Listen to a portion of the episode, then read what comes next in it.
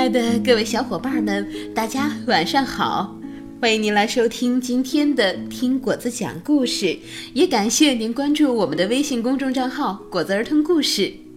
那么今天果子给大家带来的故事是《特别的日子》，作者呢是来自荷兰的马克思·维尔修斯。好，下面就让我们一起来听故事吧。特别的日子，青蛙弗洛格正在吃早餐。今天是一个非常特别的日子，他激动地想。野兔昨天这么说的，可今天为什么特别？弗洛格就不明白了。非常特别，到底是什么意思呢？弗洛格沉思着，肯定有什么奇妙的事情会发生吧。他出了门，阳光明媚，万里无云，天气暖融融的。可是，这也没什么特别的呀。昨天是这样，昨天的昨天是这样，昨天的昨天的昨天还是这样。弗洛格决定去问问鸭子：“鸭子，今天是什么日子？”我想想，鸭子说。今天是星期五哦不，等等，好像是星期三哦哦，好像是星期二吧？有什么特别的吗？弗洛格问道。嗯，没有。鸭子回答说：“今天就是今天。”蠢鸭子，弗洛格心想，糊涂蛋一个，什么都不知道。可能小猪知道的会多一些。小猪它什么都知道。小猪，今天是什么日子？是洗衣日啊！小猪回答。我得洗床单、枕头，还有所有的衣服。呃呃，要帮我洗泳裤吗？哦，不用了，谢谢。弗洛格说。但是小猪，难道难道没有什么？嗯，特别的吗？哦，据我所知，没有。弗洛格不高兴的走了出来，嘴里嘟嘟囔囔的抱怨着：“什么特别的日子？”他想，一点儿也不特别。野兔到底是什么意思呢？正在这时，老鼠走了过来。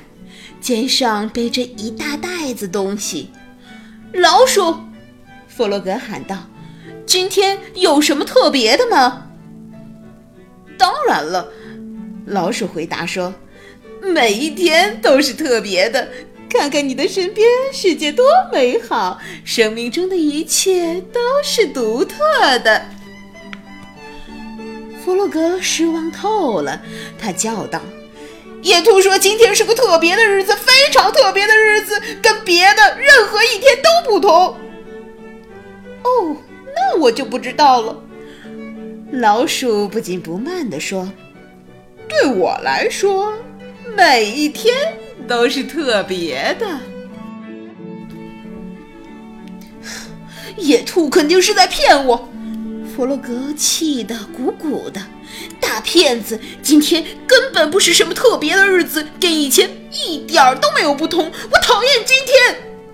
弗洛格越想越气，打算啊去找野兔问个明白，为什么要这么戏弄朋友？野兔不在家，只在门上留了一张纸条。弗洛格。看不太懂，只知道好像是关于一个聚会的事儿。弗洛格坐在草地上，伤心的哭了。野兔去参加聚会了，他哭道：“原来他说好的特别的聚会，可能……嗯，他为什么不邀请我一起去呢？真可恶！”那会是一个什么样的聚会呢？肯定会有很多蛋糕和柠檬汁，还有四处飘扬的彩旗，红旗子、黄旗子、蓝旗子，哦，当然还有唱歌跳舞。弗洛格不停地幻想着，哦，好想去呀！弗洛格哭着走回家。